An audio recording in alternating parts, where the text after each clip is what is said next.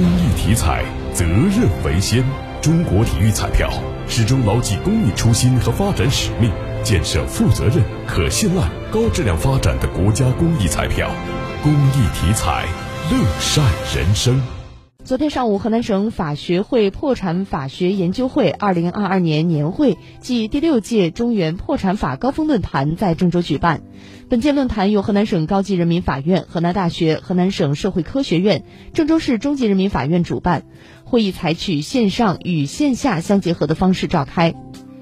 河南省高院相关负责人在会上表示，河南法院着力提高破产审判效率。持续清理长期未结案件，畅通直转破通道。二零二一年破产案件结收比居全国法院第四位，平均审理用时同比缩短百分之七十四点四十七点八。今年上半年进度进一步降低，规范破产案件办理，着力提高债权清偿率和重整成功率。二零二一年成功重整和和解企业。